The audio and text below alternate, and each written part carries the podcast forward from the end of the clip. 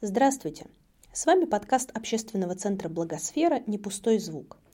Этот эпизод мы смонтировали на основе телемоста Москва-Петрозаводск, в рамках которого представители 20 НКО в двух студиях обсуждали актуальные вопросы правоприменительной практики, законов о защите животных и формирования в обществе культуры содержания домашних питомцев. В телестудии «После школы» детско-юношеского центра Петрозаводска собрались представители Карельской региональной общественной организации защиты животных «Первый Петрозаводский общественный приют», Кандапожского приюта для животных «Право на жизнь», ОНО оказания услуг по защите животных «Дорога домой» и другие НКО области – в медиа-центре Благосферы в Москве к эфиру присоединились представители Фонда защиты городских животных, благотворительных фондов «Дарящие надежду», «Возьми счастье в дом», «Лапа дружбы», «Подбери друга», Ассоциации благополучия животных и другие НКО Московского региона. Организаторы телемоста, Центр Благосфера в партнерстве с благотворительным собранием «Все вместе. Город Москва» и благотворительный фонд помощи бездомным животным «Рекс. Город Петрозаводск». Все телемосты проводятся Центром Благосфера в рамках проекта «Телемосты НКО. Укрепляем горизонтальные связи сектора» при поддержке Фонда президентских грантов.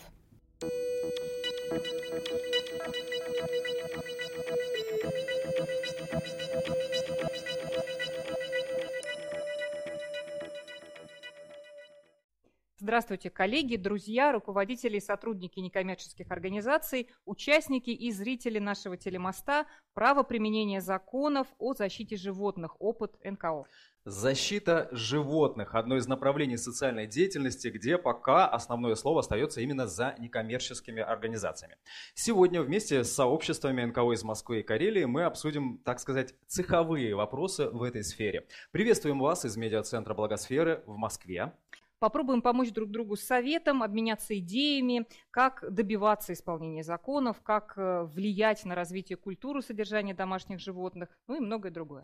Меня зовут все еще Александр Ветров. Я Елена Темичева. Мы сегодня будем на этой стороне телемоста руководить нашим межгородским общением. А сейчас передаем с удовольствием слово нашим коллегам в Петрозаводске. Александра, добрый день. Приветствую всех из телестудии «После школы». Надеюсь, что меня сейчас отлично да, слышно. Здорово. Телестудия находится в детско-юношеском центре города Петрозаводска и благодарим Центр развития добровольчества Карелии за возможность проведения эфира в этой комфортной студии.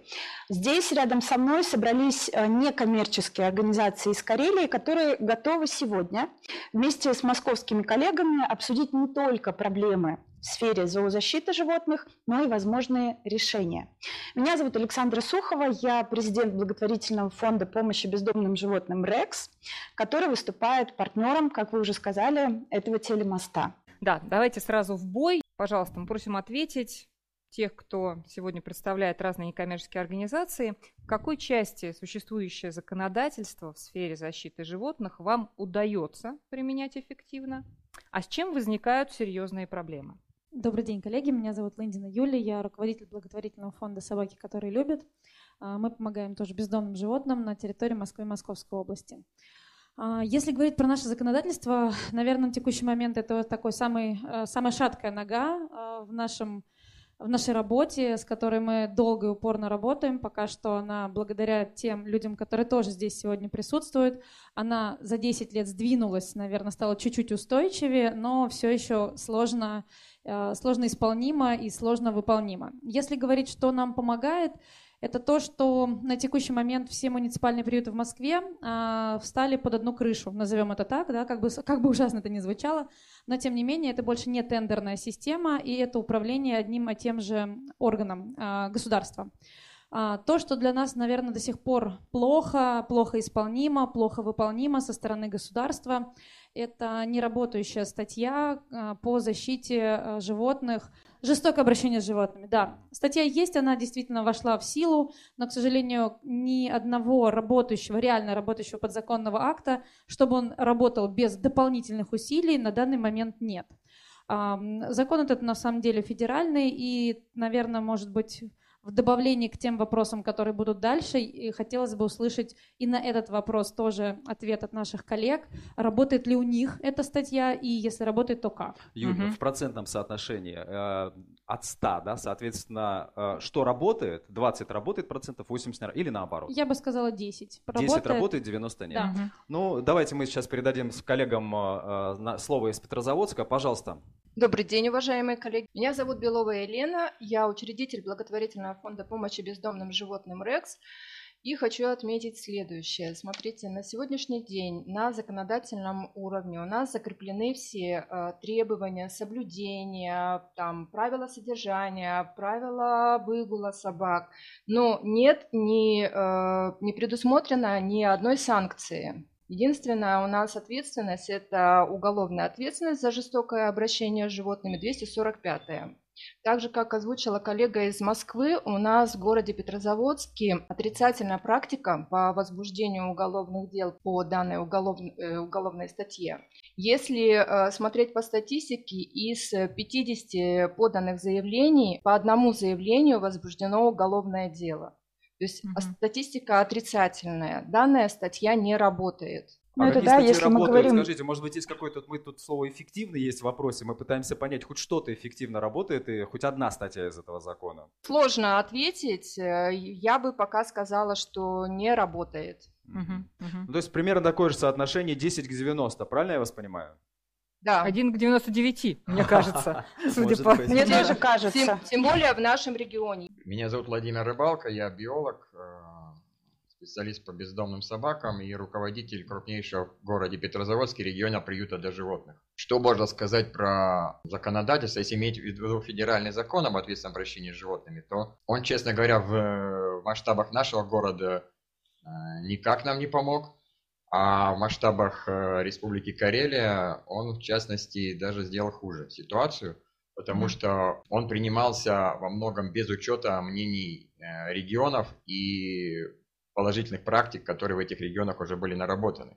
У нас до принятия федерального закона был свой закон, карельский закон о безнадзорных животных, которых мы, которые мы с трудом и с, с, большими усилиями пробивали в том числе с, э, через наше законодательное собрание. В 2013 году был принят, но мы, тем не менее, в него как бы внесли некоторые моменты, касающиеся нашей конкретной ситуации. Но, к сожалению, после принятия федерального закона этот наш закон был отменен, и многие моменты, которые касались нашей специфики, они а, были утрачены.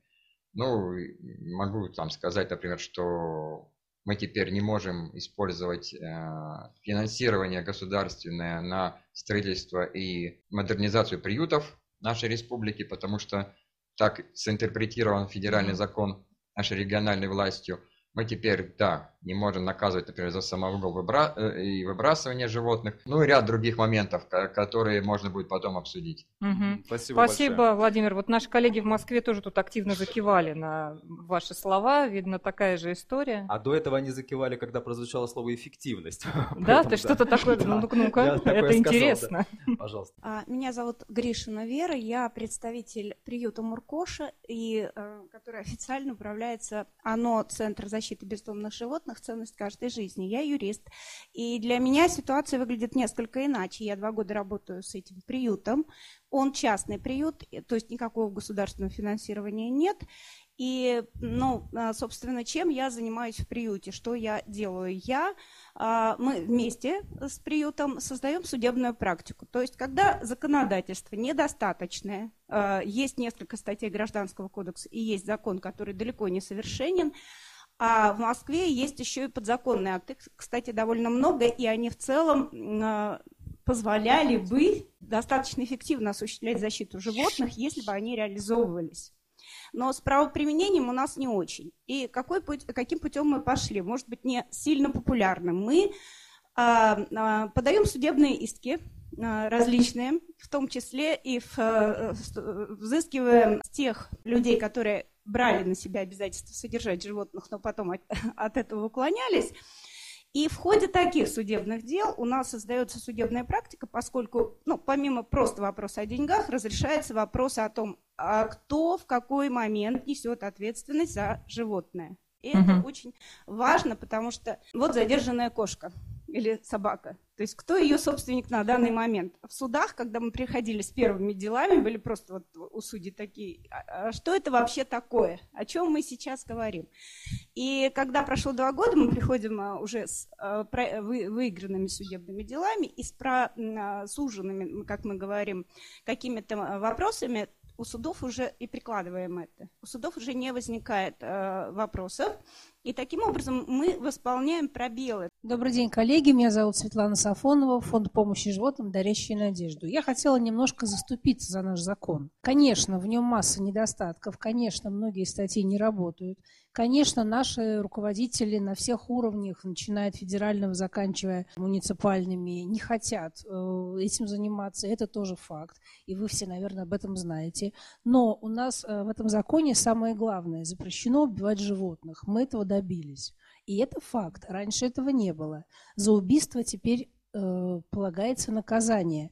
Да, нужно там много работать, нужно добиваться, нужно идти не один день, не сутки, не за месяц провести, возможно, и в полиции, и суда, но это можно доказать, и есть опыт такой. И Вера говорит все правильно, и у нас был опыт положительный, и не один. Ну, хотелось бы больше, но, к сожалению, А что это дает? Ну, вы приходите опять в суд, опять в суд. А, ну да, мы уже судили, ага, есть прецедент. Нет, подождите, да. ну, допустим, там, вы идете, вы видите, как э, гражданин убивает собаку. Да. Вы видите этого гражданина, да, у вас есть, вы, вы свидетель, у вас есть свидетель, у вас есть чего пойти в полицию. Полиция обязана взять от вас заявление. Раньше они не брали, раньше гоняли. Почему нет доказательств? Почему не помогают? Потому что люди, приходя в полицию и встречая отпор, сдувались, грубо говоря, да, и, ну, наверное, мы не правы, наверное, мы не сможем эту машину, совладать этой машиной, и уходили. Нет, нужно идти, добиваться это дальше. Не, не, я немножко следующий шаг. Хорошо, потом суд. И вот, э, как Вера сказала, пришли в суд, и суд говорит, что это такое? А потом они пришли, положили уже решение суда, ну, какое-то предыдущее.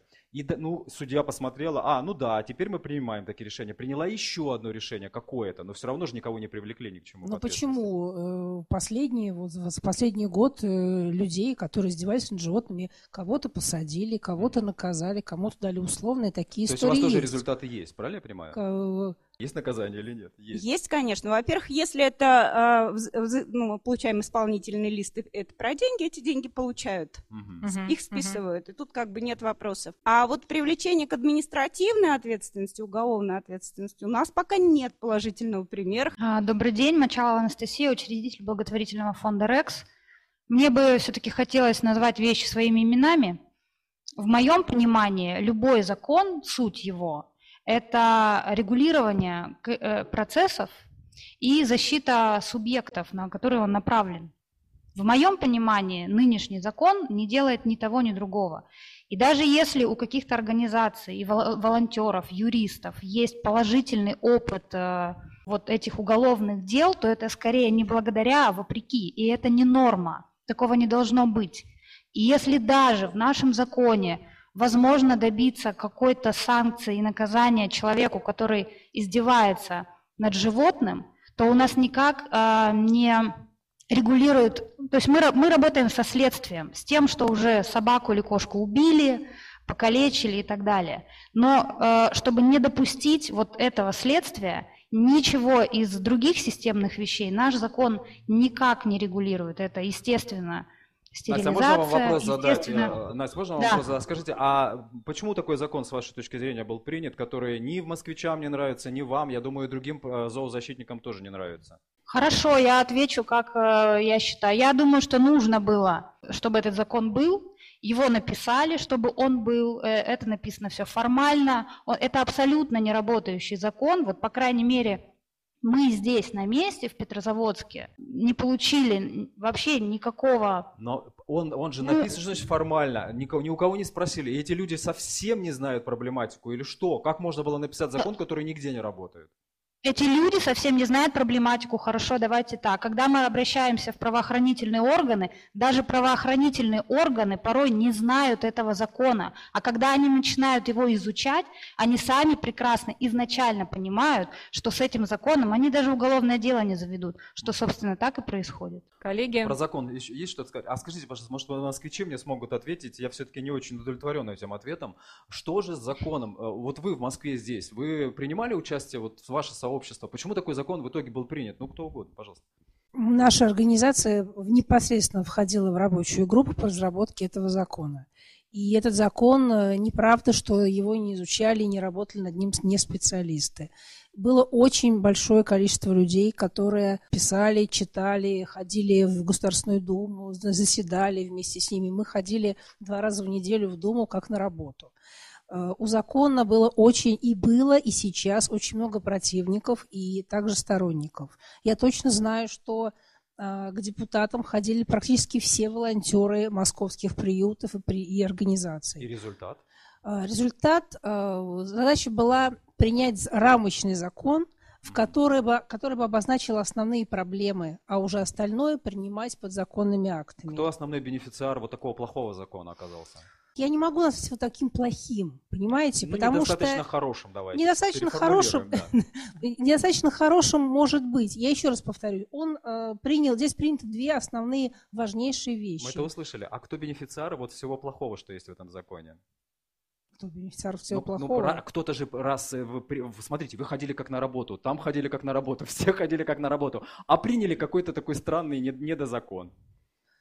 Кому это выгодно, вот жить с таким недозаконом? Невыгодно. Кому было выгодно не принять все остальное? Да, ну вот да. Выгодно, к сожалению, нашему руководству, потому что закон подразумевает дополнительное финансирование mm, каких-то То есть статей. деньги, правильно Конечно, я понимаю? деньги. Все, понятно. Да, Мы получили конечно, ответ деньги. на этот вопрос. Давайте переходить к следующему вопросу. Петр Завод. Да, у нас есть буквально одна минута, и еще дополнит э, наша коллега из э, города Контебага, который тоже находится в Республике Карелия. Прошу. Елена, город Кондопога, приют права на жизнь. Основное, чего нам не хватает в этом законе, категорически не хватает, это регистрации с идентификацией. Для того, Мгм. чтобы можно было наказывать тех, кто выбрасывает животных и вообще плохо с ними обращается. Мгм. Ну, Спасибо, э, Елена. Александра, давайте тогда вы продолжайте, раз вы на вашей стороне микрофона. Да, хорошо. То есть, если да, кратко подытожить, то основной момент э, и наказание есть, и закон есть, но никак нельзя определить человека, как и в частном приюте, и, и как и животное, которое гуляет, которому он принадлежит, потому что в законе не прописана четкая регистрация. Да? Вот если резюмировать кратко.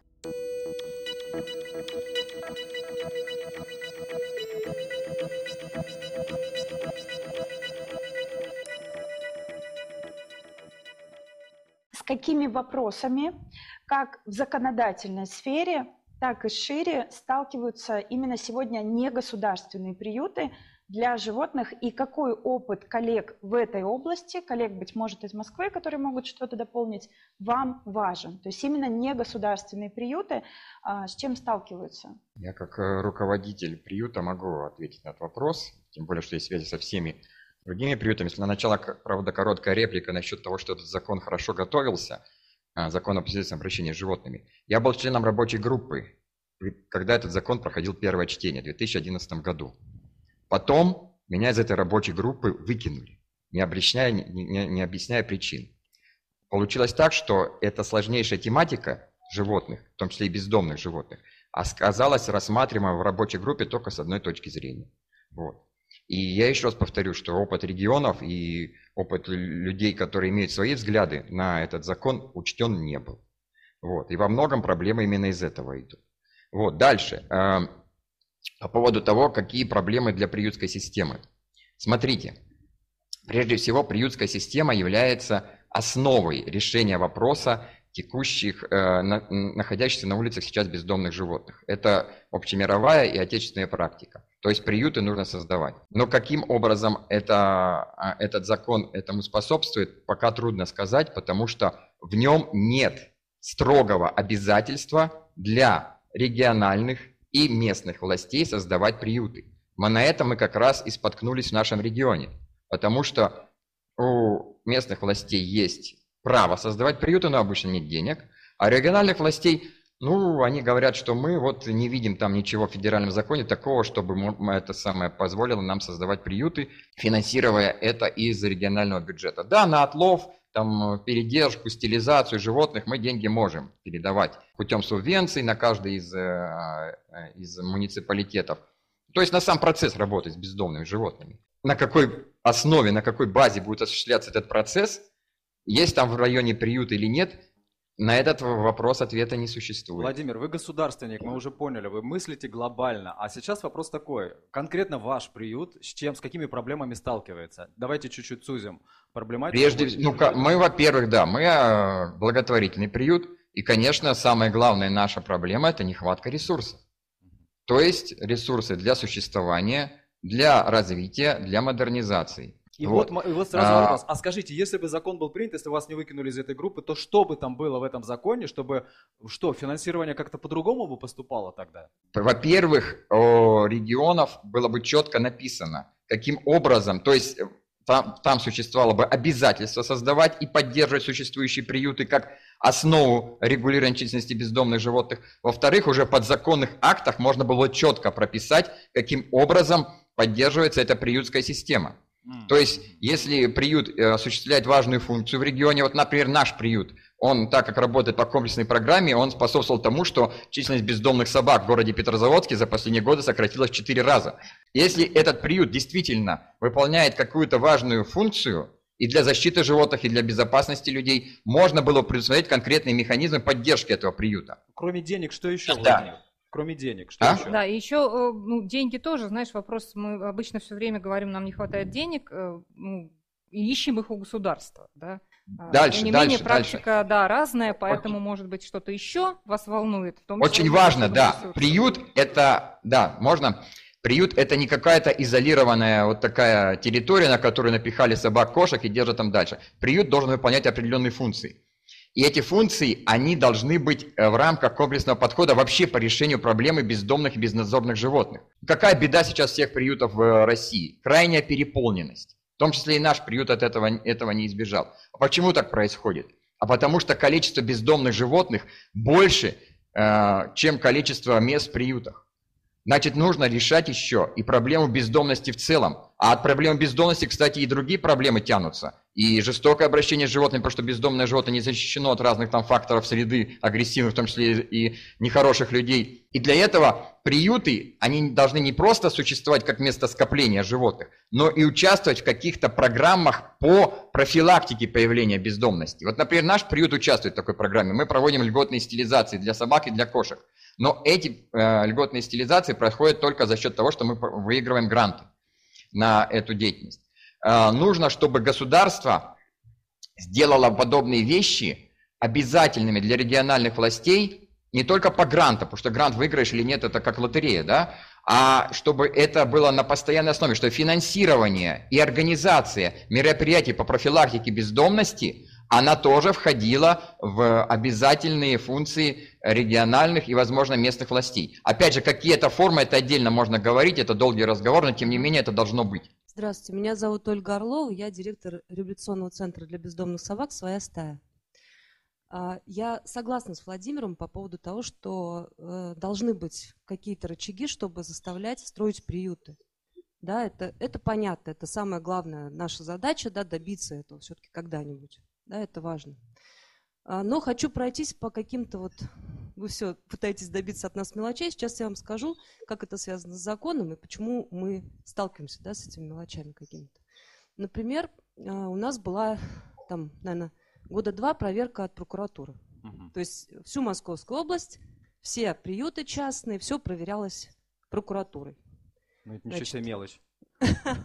Я про мелочь сейчас расскажу. Это так, заход просто интересный. Значит, э, хорошо, приехали люди, проверять, а все ли у нас в порядке. Выдали вот такой талмуд заполнять, да, там, э, есть ли у нас изоляторы, да, еще что-то, еще что-то. Так вот, ребят, там такой список, который частный приют сейчас просто не может закрыть. Просто не может. Это нереально. Например, возьмем чипирование всех собак обязательно в приютах. Это здорово, классно, супер. За чей счет банкет? Да? Mm-hmm. То есть фактически там один чип с прописыванием да, в базе стоит 1000 рублей в Москве. Да? Э, у меня 150 собак сейчас, да, допустим. 150 тысяч рублей? Серьезно? На это деньги не выделят. А чем закончилась эта история с прокуратурой? Ничего, я за свой счет всех чипировала. Угу. На это деньги не выделят. На это деньги у нас не выделяются вообще. Давайте еще по деталям. Хорошие детали. Деталь, нравятся, да, да? Угу. интересная. У меня все в порядке, да, у меня все там соблюдено, потому что я читала. Да, но у нас есть приюты, которые даже не читали. У нас есть передержки, которые не, как, как дикий тип волонтеров, знаете, я это называю, которые не зарегистрированы нигде, которые там бедствуют, страдают, не могут нанять никого, у кого все плохо с рабочей силой, там, с деньгами совсем, потому что они даже в грантах не могут участвовать. А вообще-то государство выделяет деньги. И можно участвовать в грантах, в конкурсах, да, смотреть это все. А почему и они тоже... не могут участвовать? Но они неофициально зарегистрированы. А, на, на карточку деньги говорят, собирают дикие до сих пор. волонтеры. Дикие. Ну, Да, ж- есть, что, вот может, есть такой такая, фонд да. «Дикий волонтер» называется? Понимаете, да? То есть Да. это э, как бы их спрашивают, ребята, а вы э, вообще, ну, вы хотите зарегистрироваться, может быть, тогда вы сможете участвовать в грантах, вы сможете просить денег. Да, но опять-таки, окей, зарегистрировались, пришли просить денег. А на что вам дать деньги? А у нас таких конкурсов нет. А у нас нет конкурсов по защите животных. Вообще. Все касается только каких-то культурных инициатив. И вот ты сидишь с э, седыми волосами и выдумываешь, как под этот конкурс подстроиться, чтобы тебе денег дали. Ольга, а какая мотивация вот этих, ну, вот, диких, как вы сказали, волонтеров? То есть насколько это- Мотивация это... собрать деньги и содержать своих животных. Нет, Всё. нет, я Другой имею в нет. виду само, самого ведения деятельности, если нету ничего вокруг. Или Да. они однодневки? Что происходит? Они не однодневки, Мгм. потому что э, бездомные животные не закончатся никогда. Мгм. И передержки, и так далее. и Ну, то есть это голый, энтузи- голый приюты, энтузиазм, и все равно голый не, энтузиазм, не да. перехождение Но- туда. Но они не хотят заморачиваться, не знаю, лень ли им, нет ли у них знаний. Может быть, нужно просто дать знания, Мгм.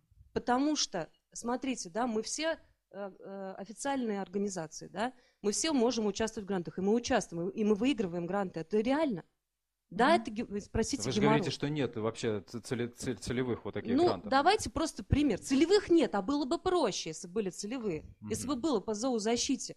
Не надо было бы выдумывать ничего, понимаете? Хорошо, вы выигрываете так, и дальше что? То есть вы хотите вот эти, которые не выигрывают, научить их сказать, Конечно, так, давайте, а вы почему хотите в поле. нет-то? По закону можно их вывести в поле, вот правовое поле, или они в правовом поле? Они не в правовом поле. Мгм. А вы вот те, знаете? кто плачут больше всех, они не в правовом. Так, интересно, давайте спросим у Петрозаводска, есть ли у вас такие проблемы, есть ли тоже такие волонтеры. группы, да, группы, которые содержат животных, не входя в правовое А еще поле? дикие волки можно, да, дикие волонтеры. Ну, Анастасия Фонтрекс, великолепную тему вы сейчас подняли, и это э, вот сейчас два аспекта, да, хотела бы прокомментировать.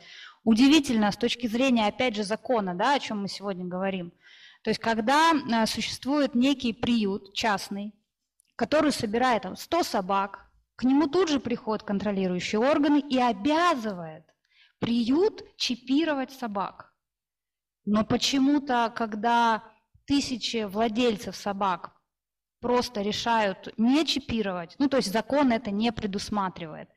Конечно, когда в одном месте какая-то некоммерческая организация собрала кучу животных, можно прийти и сказать, карантинный блок давайте, чипируйте всех, вакцинируйте всех, вы обязаны. А если вы этого не сделаете, какие-то санкции, да, я так полагаю, Владимир, будет?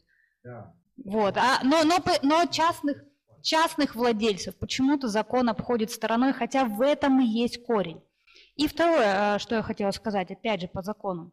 У нас нет, не знаю, как это, конечно, касается именно этого закона, но у нас нет никаких, эм, ну, как сейчас модно говорить, национальных этих программ, каких-то государственных, республиканских, именно по, по просвещению обычных жителей и людей, почему важно регистрировать Хотя, конечно, у нас же не, не прописано в законе, что это обязательно. Стерилизовать и вообще заботиться, то есть то самое ответственное отношение с животными. Мне все-таки больше интересно вот эти дикие волонтеры, дикие группы, которые, ну, дикие имеется в виду, э, там, Маш, давай создадим свой приют. А, Они создали, ничего не выполняют, никаких там условий нет, и они, тем не менее, занимаются тем же, чем и занимается та же Ольга, ну, то есть те, кто э, официально работают, так скажем, в этом поле. У вас такое есть, и проблема ли это для вас? У нас такое есть. Э, Я вам хочу сказать, что да, это проблема, а, но вопрос в том, что за последние 10 лет на самом деле руками этих диких волонтеров сделана огромная работа, которую хотелось бы, чтобы подхватила и, так сказать, наша власть. Несмотря на то, что сейчас, на мой взгляд, лично на мой взгляд, зоозащита в таком а, стадии, ну я не скажу, что в зачаточном, она развивается и развивается бурно, развивается мощно. И те самые дикие волонтеры, о которых мы говорим, частные вот, э, частники, люди, женщины, которые целыми днями и ночами заботятся о тех животных, которых они понабрали, ча- часто так это говорится, они делают огромную работу, и, конечно, 90% из них понятия не имеют о тех возможностях, они совершенно не умеют делать те системные вещи, о которых говорим мы. Я из спича Ольги понял, что это, ну, она скорее, скорее с отрицательной коннотацией вот все это рассказала. А вы говорите, что все-таки это хорошо. Я хочу понять, так это хороший процесс или плохой, что они есть? Э, почему сейчас э, считается, что это плохо? Потому что идет столкновение между официальными некоммерческими организациями и частными волонтерами. Взаимопонимания нет, какого-то диалога пока не получается. Но я думаю, что это в скором времени изменится. Время идет, все равно процессы запускаются здоровые. И рано или поздно эти же люди, э, скорее всего, я очень на это надеюсь, станут э, частью команды, которая проводит системную Настя, подержите работу. микрофончик. Ольга хотела с вами вступить в дискуссию. Да, а, термин «дикий волонтер» уже введен, назад пути нет. Я не хотела никого обидеть этим термином. Да. Э, это имелось в виду, что эти люди стихийно помогают животным. Им можно только низкий поклон отвесить, естественно, потому что если бы не они, то этих животных были бы километры просто, да, и э, беспризорных, подверженных жестокому обращению, попадающих под машины, все мы с вами это знаем, да, не буду дальше перечислять, что с ними бывает на улице. это тоже мем такой, килограммы, наверное. И, ну да, если их выстроить, будут километры, действительно, да. А, я в том смысле говорю, что эм, если эти люди эти женщины прекрасные, да, в основном все-таки это женщины, да, есть и мужчины, которые содержат приюты, я их знаю, да, захотят, чтобы мы обменялись с ними опытом. Вот я готова, да, обмениваться опытом. Я как человек, выигравший президентский грант, например, как подающий э, заявки на Оль, конкурсы и так надо, далее. Я не пойму. Ну, живут они себе и живут километров. А, потому что животные, они наши общие, понимаете? Но вы же ну, не можете их заставить, вот как они. Мы не можем заставить, ну, я поэтому говорю, они должны захотеть это добровольно. Но вся проблема, конечно, да, да. Мы готовы нанести пользу и причинить добро, пожалуйста, вообще не вопрос. Догнать и причинить. Да, но они не хотят. Может, имеют право? Знаете почему? Они боятся. Угу. Они, нас, они любят своих животных. Ну, давайте, может, Оля тоже, Юля тоже что-то добавит по этому вопросу. Все хотят на руки. Я бы поддержала Ольгу в тезисе бояться, но боятся они, они не только того, что им придется работать по чьей-то схеме, они боятся проверок. Потому что любая некоммерческая организация, которая как только она начинает писать хотя бы свой устав и погружается в юридические аспекты и понимает, какое количество проверок их ожидает, а, ну, ко мне примерно раз в месяц приходят два человека со словами «научи, как организовать фонд». Я начинаю рассказывать примерно на четвертом предложении о том, что им предстоит аудит, отчет в Минюст, отчет вот публичный, еще что-то, они такие «спасибо». Мы, пожалуй, пойдем. Мы вот на карту там собираем 100 тысяч в месяц, обеспечиваем своих 40 животных, пожалуй, нам хватит. Юля, а как решить вопрос? Или нерешаемая проблема? А, я думаю, что здесь тоже, во-первых, это юридическая история, юридические какие-то послабления, может быть, действительно помощь и, ну, мы уже вот просто в кулуарах поговорили о том, что обучать, особенно принудительно, вообще бесполезная идея, и в зооволонтерстве это не работает. А, сказать, чтобы люди захотели, это бесполезно, это только сарафанное радио и позитивный опыт других организаций. Если вот эти стихийные волонтеры будут видеть, что а, создать некоммерческую организацию, прильнуть к какой-то некоммерческой организации им выгоднее, проще, а, чем заниматься вот этими сос-сборами, кошмар, мы, убира... мы умираем, помогите, мы кормим собак хлебом, только тогда они подумают о том, что угу, может быть, действительно стоит э, выйти из серой зоны в светлую, но это вот э, на самом деле процесс, который сейчас мы все видим, как люди, людей пытаются вытащить из серой зоны и сделать, сделать их самозанятыми. Mm-hmm. Вот это все то же самое. Только когда это дойдет до зоозащиты, ну, я думаю, что в Москве лет через 10, когда, когда это дойдет до регионов, это непредсказуемая история. Понятно. Спасибо большое. Давайте... Спасибо, а, вы да. хотели прям пару да, слов. Про прокомментировать, да, но только очень быстро, Я очень быстро к, к Ольге и к Юльным словам. Э, во-первых, все некоммерческие организации, которые сидят здесь и еще работают по стране, это все бывшие частные волонтеры, частные приюты. То есть мы смогли, да. мы поняли, что это важно, мы не испугались. Да, это двойная ответственность. Теперь ты отвечаешь не только за животных, но и за бухгалтера, за бухгалтерию, и за, все, за все отчеты. Это сложно, но это необходимо. К сожалению, в нашей стране все к этому идет. Скоро а, частникам будут вот таким незарегистрированным перекрывать кислород. Это, это, просто... это хорошо?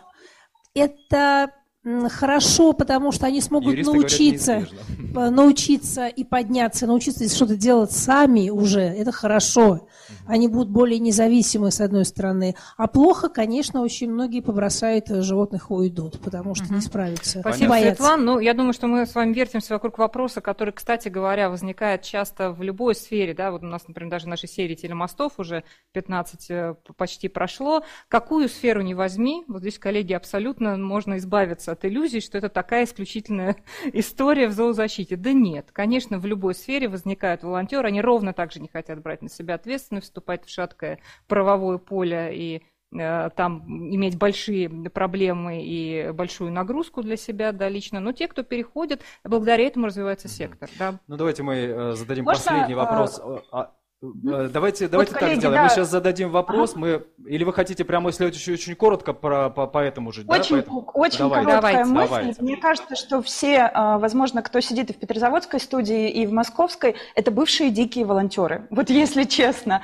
А, и второй момент. А, вот, наверное, поделимся опытом, маленьким лайфхаком. Передержки мы тоже оформляем как самозанятые. И нам кажется, это такой действительно прорыв за последние два года в Республике Карелия возможно, а, Москве будет приятно об этом услышать. Mm, вот. Спасибо а... большое. Коллеги слышали про и используйте передержки. Да-да, кивают коллеги в Москве, тоже такой опыт есть, но далеко не у всех, как я посмотрю. Так что спасибо, что подняли. Анастасия из Петрозаводска уже начала обсуждать, по сути, эту тему. Этот вопрос мы его задаем теперь официально. Итак, одно из самых сложных э, условий для работы за защитников – это как раз-таки культура содержания именно домашних животных. Вот, собственно, как вы, уважаемые гости и московской студии, и гости Петрозаводской студии. Как вы э, справляетесь, работаете в этом направлении, какие форматы и методы используете? Я э, хочу передать слово Томасу, э, нашему гостю, можно сказать, из Германии, который уже достаточно давно живет э, в городе Петрозаводске, в Карелии. Э, меня зовут Томас, я уже не гость, э, я тут э, живу 12 лет и от, отсюда уже не уезжаю. Я общественник и в том числе а, общественный помощник а, администрации Заозерского детского поселения. И у меня главный вопрос отношения с животными, как э, люди задержают именно на населенном пункте. И это вообще большая, большая проблема, потому что э, все, у всех имеются участки, и в принципе для животных может быть это замечательное место, потому что есть дом, есть хозяев, э, есть э, место, чтобы бегать, поиграть, содержать, не только одного животных. Но часто бывает, э, здесь есть какая-то непонятная традиция. Это уже не культура задержания животных, это какая-то традиция, никто не может мне объяснить, из-за чего эта традиция выросла и кто им кому это сказал. Надо будет животных на улице бросить на самовыгул, им нужно участок, участок недостаточно, им нужно на улице побегать с машинами, потому что они любят машин. Они любят другие люди, они любят поиграть. Им объяснить, что такое животное, что животное – это существо, это во-первых, и не просто собственность какого-то человека, и что животное тоже имеет свой мозг, и могут и не понимать, что они занимаются. На улицу, что это такое машина, едет направо-налево. И что это вообще это значит? Любовь между, между человеком и животных. Томас, ну вот, а пользуясь случаем, можно спросить, а как в Германии у вас решается этот вопрос? Для нас это действительно нормально. У меня у самого дача, там коты, собаку, угу. коты, как же можно запретить котам через сходить к соседу Владимиру или к соседу к Виктору? Там к тому же есть что, чем поживиться. Это же наша традиция, действительно. Пусть у них поедят. Один слов. Воспитание. Даже животное можно воспитать, даже коту. Если вы не верите, у нас есть кот. Он следует, он гуляет на поводке, он не ходит к соседу. Он э, даст лапку. Он, э, нужно просто заниматься животными. Нужно показать животному, что он является э, часть семьи. И это не просто потому, что я где-то это посчитаю в законе. Это не потому, что мне кто-то это говорит. Это у меня изнутри э, исходит, э, что я принимаю животное примерно как существо, как брат, как Понятно. сын, а, Томас, как дочка. мне кажется, что Александр спрашивал не про воспитание животного. Вот здесь у нас как бы нет вопросов. Действительно, можно Вы хотели знать, да, как, животное. как а вот в Германии... Вот, э, Смотрите, вот мой, вот, кот, посмотрите. мой кот залез на да. дерево и прыгнул к соседу. Ну что ж я ему скажу, не ходи к соседу через дерево. Он хочет ходить. Но это же как... Это же как ребенок. Животное как ребенок. Ребенок иногда прыгает на дерево. А что, в Германии нельзя прыгать на, к соседу на участок? Тоже, тоже они. Ну, это тут следует хозяин. Тут тоже есть сосед, который понимает. Он же не каждый день прыгает. Он случайно прыгнул. Он сказал, твой кот или твой собака у меня прыгнул. Это тут люди пообщаются даже по-другому. Там есть отношения, социальная связь между людьми совершенно другой. И э, это точный ответ на ваш вопрос – в Германию не решает никакой закон, эти проблемы не решает никакой приют, потому что приюты есть, они тоже мало, животные много. Тут решают э, общее понимание в обществе, что животное – это существо. И с животными э, я должна э, принимать ответственность на, на, в, все, что животные там делают, прыгают куда-нибудь, mm-hmm. это мое, и я должен за этого отвечать. Понятно, а кто спасибо. за вот это, за такое просвещение, можно еще да, дополнительный конечно. вопрос, Томас, а кто вот за такое просвещение, как вы считаете, должен отвечать? Это задача семьи, это задача это... каких-то государственных культурных институтов, это задача общественных организаций? Это задача наших всех. Потому что они полицейские не могут не объяснить э, что такое животное и как с этим правильно сделать. Не могут, быть, не могут никакие государственные органы, они могут просто э, предоставлять рамку в виде закона, в виде э, беседы, в виде э, что, что сказать, что нужно будет э, соблюдать.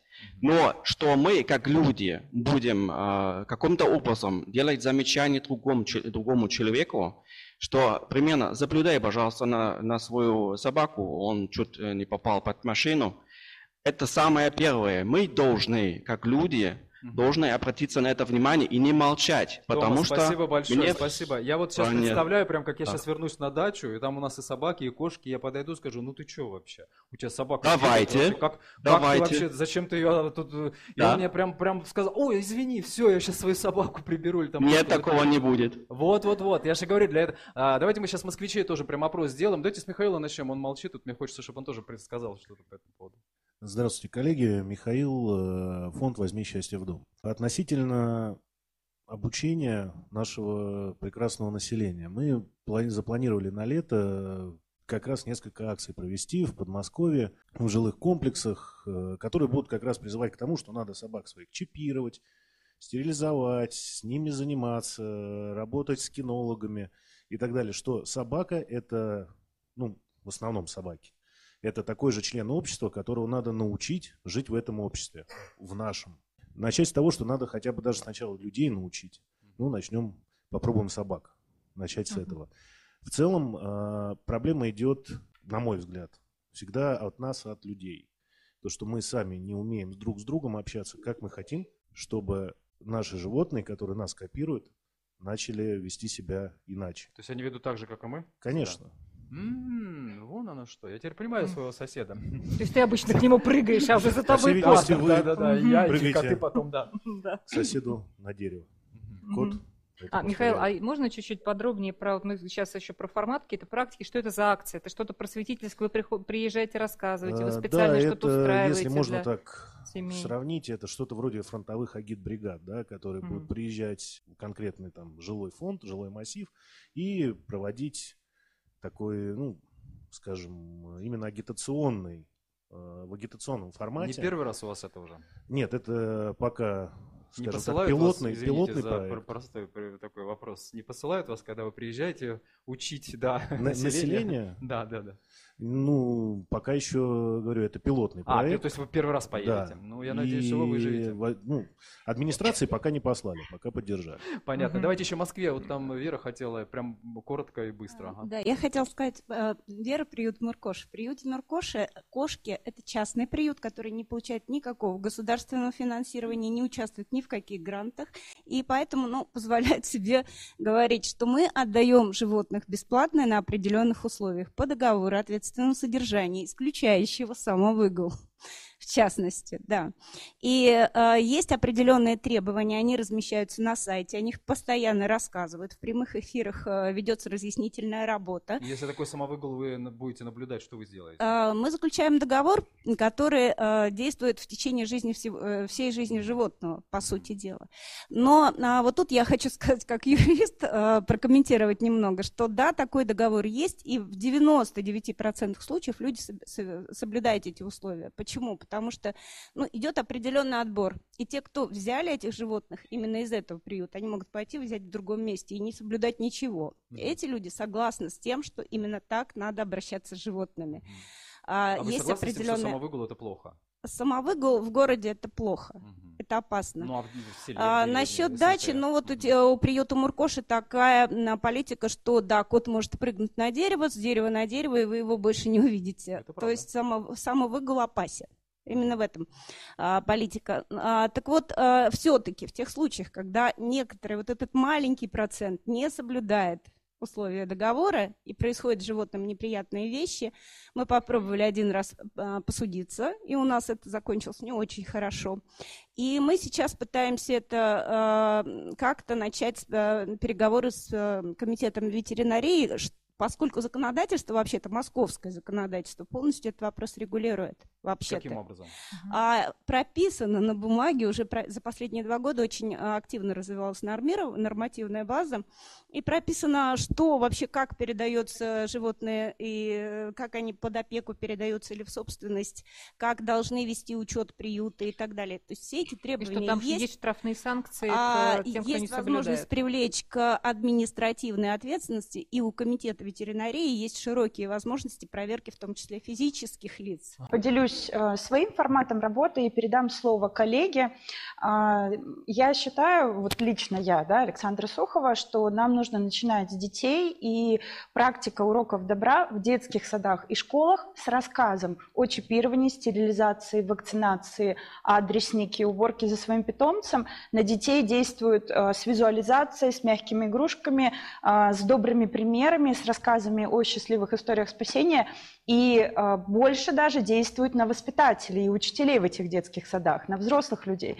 Поэтому э, вот лично мой опыт за 4 года, я могу сказать, что необходимо включать уроки добра, уроки воспитания с животными в школьную программу. Вас ну, пускают, скажите, мы... в школу вас пускают вообще в учреждение общеобразовательное? Четыре, да, четыре года в детские сады и в школы. Для меня это еженедельная практика. Ага, хорошо, хорошо. Спасибо. Угу. И еще и кто-то из вас сейчас, сейчас, коллег? Здравствуйте, меня зовут Дарья, я работник ветеринарной клиники. Мне бы хотелось затронуть еще по владельцам такую категорию, как заводчики животных. Это очень строго должно регулироваться, потому что очень много людей, которые разводят полупородистых животных, бракованных, с заболеваниями, продают их людям, ничего не объясняя и тем самым еще больше плодят бездомных животных, потому что часть из них выкидывается, когда выясняется, что это не совсем то, что хотели люди. Э, плюс эти люди никогда не объясняют ни про чипирование, ни про стерилизацию.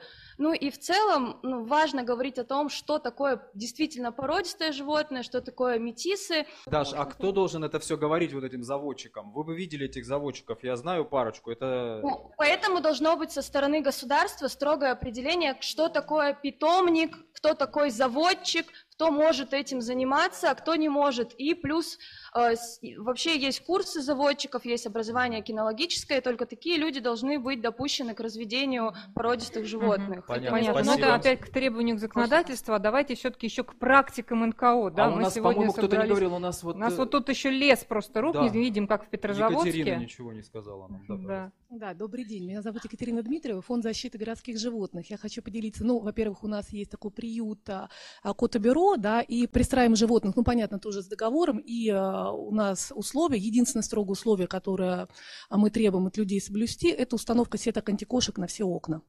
И таким образом, ну, во-первых, это безопасность животного, первый момент, а второй момент, мы еще отсекаем людей, которые не готовы тратиться даже, ну, это не такие большие деньги, да, там одно окно в районе 3-4 тысяч, и если человек изначально не готов потратить даже вот эту сумму, то что уж говорить о том, что будет впоследствии, да, это может быть возвраты в лучшем случае к нам, да, или а, куда-то отправление либо на улицу, либо на радугу, да, это такой момент. А по поводу еще содержания животных, в квартирах, они даже не накопители, да, это не люди, которые патологически накапливают животных, собирают, иногда просто а, бабушка живет, у нее один кот, два кота, и там через несколько лет это уже много котов.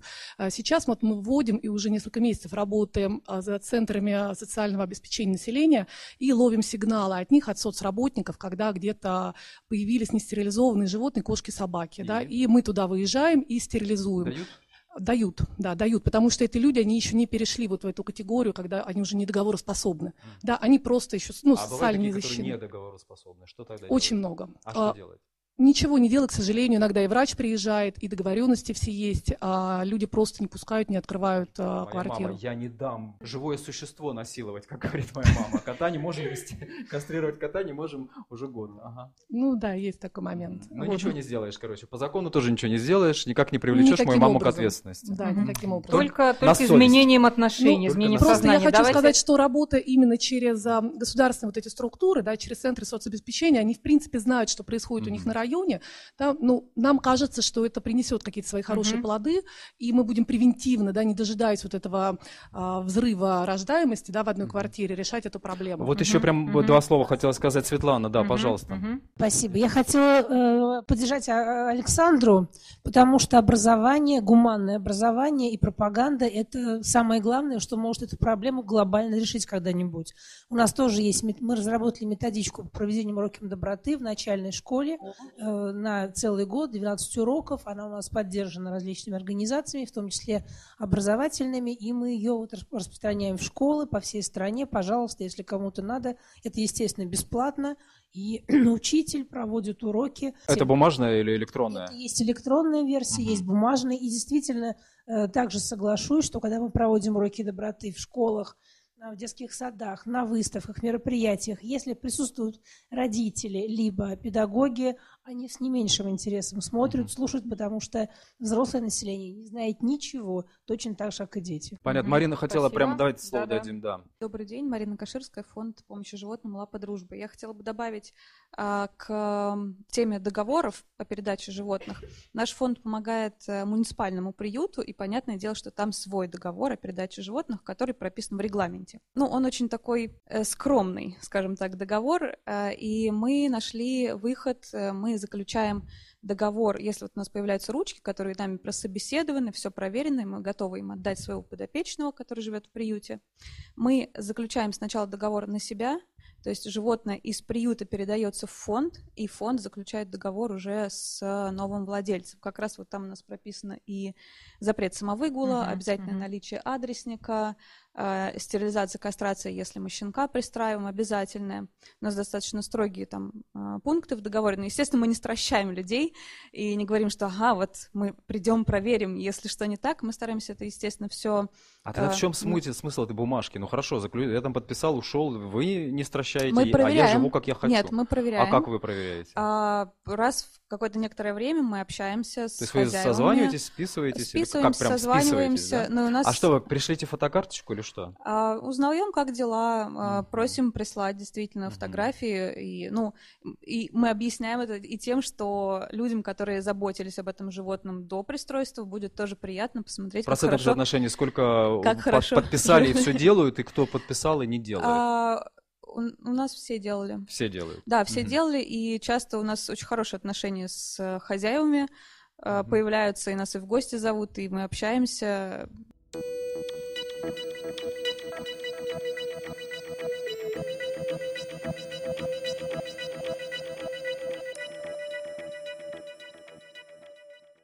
Какие вопросы этики отношения к бездомным животным сегодня активно обсуждаются нашим профессиональным сообществом, например, эвтаназия. Э, хочу здесь как раз-таки в данном случае поддержать закон 498, да, что он был направлен э, на гуманное отношение к животным и на запрет эвтаназии. И как вот э, в статье 4 у нас сказано основные принципы обращения с животными, то есть отношение к животным как к существам, испытывающим эмоции, физические страдания. Вот. Я полностью против эвтаназии. Моя позиция личная.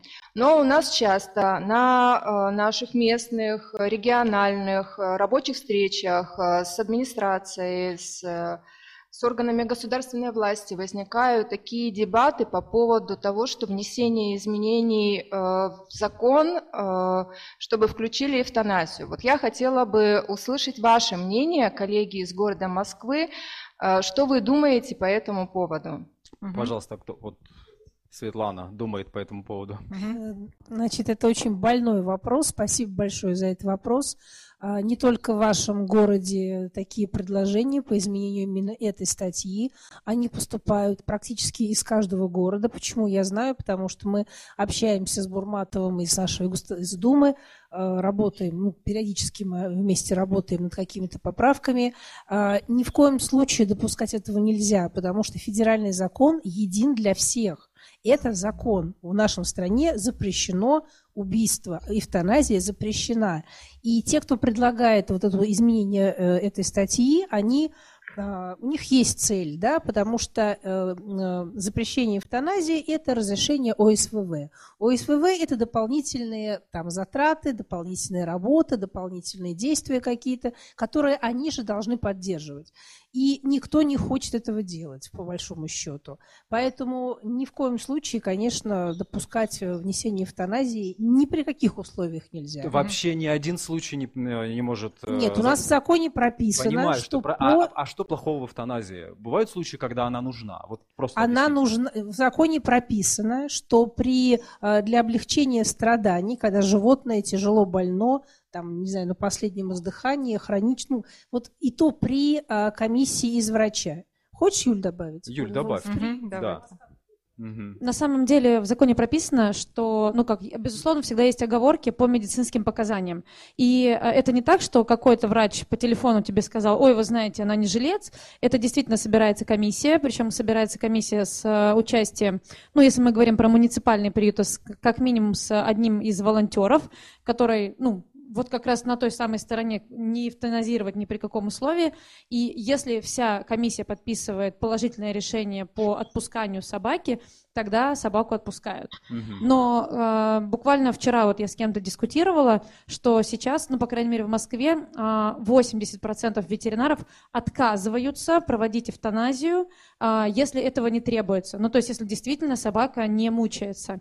К сожалению, там, 5 лет назад это было наоборот. 20% стояли на том, что да нет, ну что вы, мы не будем эвтаназировать, а 80% укол смерти вот через 15 минут запросто. А, то есть сами хозяева хотят, чтобы mm-hmm. произошла Да, это на самом деле, опять-таки, возвращаясь к разговору об ответственном отношении к животному, когда людям надоедает э, то или иное животное, они принимают решение, а почему бы нет? Mm-hmm. Ну, это же просто, ну, денег заплатил и все.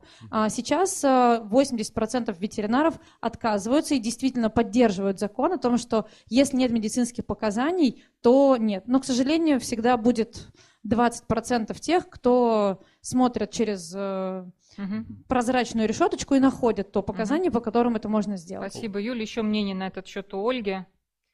Ну, мое мнение однозначно. Эвтаназию нельзя ни в коем случае, ни в одном регионе э, такого прецедента допустить. Потому что если будет один единственный прецедент, и один регион решит, что можно убивать, мы потонем в крови. Все. Угу. А скажите, ну, коллеги... Особенно в Москве, да. если... Да? Можно я спрошу, есть ли какое-то иное мнение да. в этой студии? Вот я хотел то же самое спросить угу. у коллег из Теперь Петрозаводска. Петрозаводску, да. да. Может быть, да. у вас есть да. какое-то иное мнение да, на этот счет? Есть иное мнение. Хочу предоставить слово Владимиру и, наверное, а, скажу, что есть те, да, вот лично я сталкивалась за расширение полномочий, вот именно эвтаназии, но соглашусь с, последним, с последней репликой коллеги про кровь и про, про потоп, если mm-hmm. это будет. Ага, прошу. Да. А, я говорю как практик. Я в зоозащите с 1990 года. Я был членом еще Всесоюзного общества защиты животных.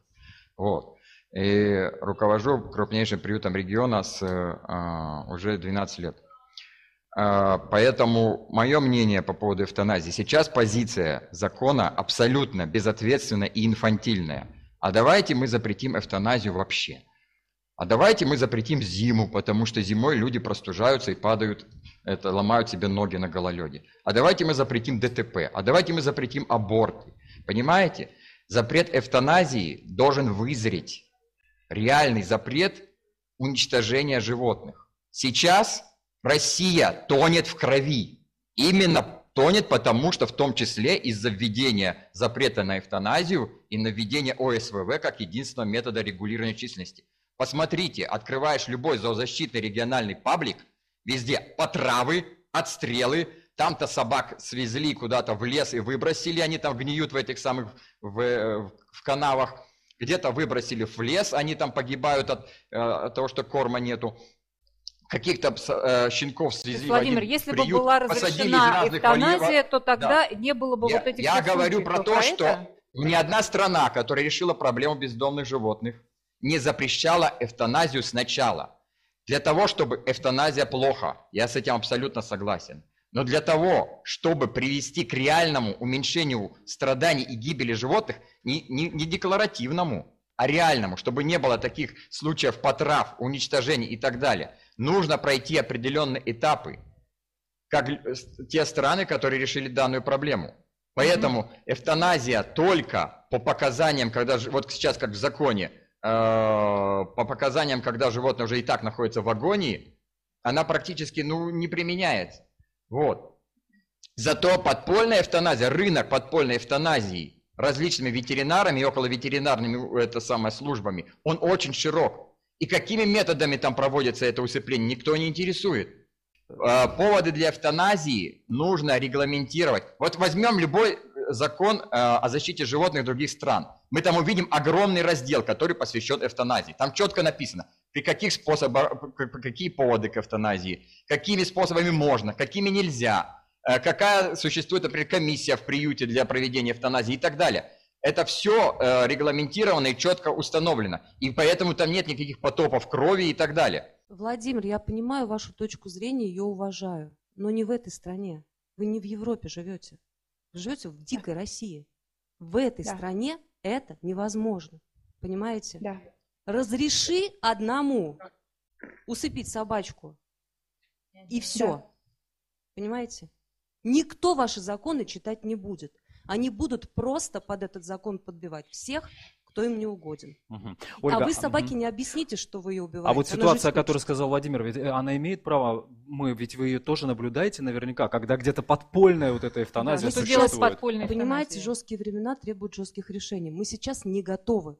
Наша страна настолько не образована в этом плане, зоозащита находится настолько в за- зачаточном положении, что мы не сможем потом никого спасти, если только мы расширим список. Хорошо, мы не под- сможем спасти Хорошо, никого. а подпольная эвтаназия, она как-то, вот с точки зрения юридической, она, а, можно вот... э, на- Подпольной эвтаназией Да. должна заниматься полиция. Вот, вот, то есть можно как-то привлечь таких людей к ответственности? Был у вас какие-то такие вот юридические баталии на этом фронте? Я просто хотела добавить то, что на самом деле нам вот эти запреты на эвтаназию очень помогли уже вот конкретно. Почему? Потому что задержали животное, принесли в приют, э, подписали соглашение, договор о том, что будем его содержать. И тут выявили, что он очень болен. То есть сразу это было не видно. И в этот момент некоторые, не все, некоторые люди говорят, а давайте его усыпим. Его можно вылечить. Нет, ну вылечить это долго, дорого, давайте его усыпим. Нам этот запрет очень много раз помог. И многих животных спас, животных вылечили, передали в э, добрые руки, которые э, и животные прекрасно живут. Есть животные, спинальники, например, которые требуют постоянно в течение всей их э, жизни а, ухода особого, затрат особых и так далее. И эти животные тоже оказались спасены, потому что раньше их э, могли бы легко, так сказать, что оно мучится. Оно не мучится, оно живет друг... как наши инвалиды люди, да? Они живут э- эту жизнь. Поэтому запрет, я считаю, ну, просто крайне э, своевременен. И в целом, вот Светлана много раз говорила в защиту закона, я тоже хочу сказать, что закон работает, просто сложно применять. Мгм. Применять сложно, но можно. И это первый шаг. А То есть закон шаги работает, зависят- а исполнители не работают. а, Некоторые исполнители не работают. Так э, наша с, с вами задача с ними работать и просвещать, и продвигать. Все меняется постепенно. Да, сейчас э, коллега. Снова Анастасия, эксперт по кошкам. Значит, э, да, у меня всегда возникает один и тот же вопрос, я его периодически поднимаю, когда речь заходит о бездомных животных, о статистике, о каких-то проблемах, в 95% случаев речь идет о собаках. При этом э, о кошках как будто бы их не существует, хотя на самом деле, как я написала в серии своих э, постов, это катастрофа. Вот у меня вопрос, насколько я поняла, в студии в Москве есть э, даже отдельные организации, приюты для кошек. Есть ли у вас подроб, подробная статистика, как вы ее ведете, и есть ли у вас, вот как у нас здесь, да, чаще говорят о собаках, о проблемах бездомных кошек, практически их не затрагивают и не поднимают? Да, у нас а, приют такой открытого типа, мы работаем, мы сделали самоокупаемую такую историю, это коворкинг с котиками, люди платят как а, антикафе, да, эти кошки, которых мы спасли из разных жизненных ситуаций, из горячей линии, из а, территорий заводов, которые идут под снос, да, и дома, которые сносятся. А, поэтому мы так погружены как бы в эту кошачью тематику, да, что по большому счету с а, собаками, да, с собачьими волонтерами, которые, как правило, работают с приютами, мы не взаимодействуем особо, да, это какая-то разная, э, совсем другая история. Все собаки локализованы в приютах, да, практически нет этой проблемы с бездомными собаками, только на промзонах где-то осталось точечно. И мне кажется, все общественное обсуждение, которое сейчас идет а, про животных, которые обитают на улице города, оно как раз-таки идет про, про кошек. А как вы решаете, вот много кошек, и как в Москве решается, я имею в виду много да, бездомных есть ли программы кошек, какие-то, да. поделитесь. Э, ну, мы а, занимаемся именно территориями, которые идут под снос, да, под снос и под, под реконструкцию, и забираем от оттуда а, всех кошек. А, лечим и пристраиваем. А, вот. а других таких а, проблем, ну и также горячая линия, да, мы консультируем людей, у нас есть программа лечения, да, люди к нам звонят на горячую линию, и мы лечим, и ну, порядка миллиона в месяц мы тратим на лечение бездомных а кошек. А если кто-то здесь, вот кто котами Юлия. занимается еще, ну кошками я имею в виду, и котами, Да, вот и как раз э, собаки, которые любят, занимаются в том числе и кошками. Да, Юля, фонд собаки, которые любят. А на самом деле к нам обращаются в равной степени и волонтеры, и кошатники, и собачники, кошатники в основном к нам обращаются в программу стерилизации, и мы прекрасно понимаем, что если у собак скажем так, несоциализированная собака представляет угрозу для общества, то, как правило, несоциализированная кошка – это животное, которое, как правило, даже никто не видит, но и о существовании которого никто не догадывается. Ну или знают вот одна-две бабушки, которые их кормят. И мы понимаем, что программа стерилизации в этом формате – это, наверное, единственный вариант уменьшения количества кошек в тех самых э, подвалах, продухах и так далее. А, мы вот знаем, вот буквально недавно общалась с еще одним благотворительным фондом, а, очень удивительную историю от них услышала. К нам, может быть, конечно, в силу того, что мы молодой фонд, к нам приходят в основном молодые волонтеры. А они а, фонд, где и основатели являются такие уже возрастные люди, и к ним тянутся те самые пенсионеры, бабулечки, и она говорит, к нам идет реально поток вот этих бабушек, которые сознательно идут к нам для того, чтобы стерилизовать вот этих кошек подъездных, кошек э, как этих эм, подвальных и так далее. Поэтому мы понимаем, что в Москве проблема кошек вообще ни разу не на заднем плане. Вот действительно соглашусь, что сейчас, наверное, э, самым, самым яркими такими, что заваривают продухи, травят крыс, травят кошек. И если те, кто уже сейчас э, находится, ну, как бы знаете, как в пожилом теле молодой мозг, который понимает, что уменьшение количества животных – это только стерилизация, и они через свои социальные связи, лавочки и все остальные могут вот это донести до тех людей, до которых мы, молодежь, не можем достучаться никакими, никаким образом, потому что их нет в социальных сетях, они не читают интернета, их не интересуют никакие, не знаю, там крупные фестивали, то это действительно та своя собственная социальная сеть, вот эта вот дворовая, mm-hmm. это то, что даст возможность когда-нибудь оказаться в Москве с, как это, с, с отсутствующими, не знаю, там, котятами, которые рождаются шесть раз в год. А еще один угу. мем пожилом теле молодой мозг, это хорошо, да. А я хочу коротко рассказать об акции, которую мы проводили в прошлом году.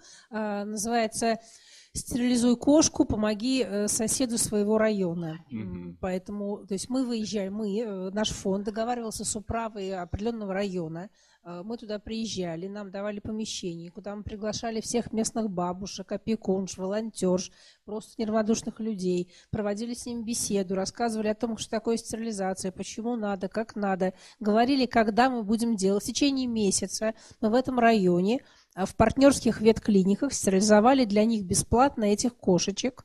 Вот. И народ шел толпами. Мы за месяц стерилизовали в одном вот Рязанском районе Москвы 100 кошек. Угу. Ну, конечно, для этого нужны спонсоры, честно вам скажу, потому что фонд живет на пожертвования мы искали партнера под эти акции. Ну, информационная поддержка вот, тоже важна. Естественно, да. управа молодцы, они очень помогали, они распространяли, они приглашали. Поэтому вот к вопросу взаимоотношения бизнес НКО и власти, это очень важно, это очень действенно. Просто нужно им, как вы говорили, предлагать. Угу, угу. Спасибо ну, большое. Вот это интересная история. Микрофон пока переходит к Вере по поводу информационной поддержки. Мне кажется, коллеги не упомянули, но ведь у нас лет 5-6 назад в Москве была огромнейшая информационная кампания, которая называлась «Не закрывай продах».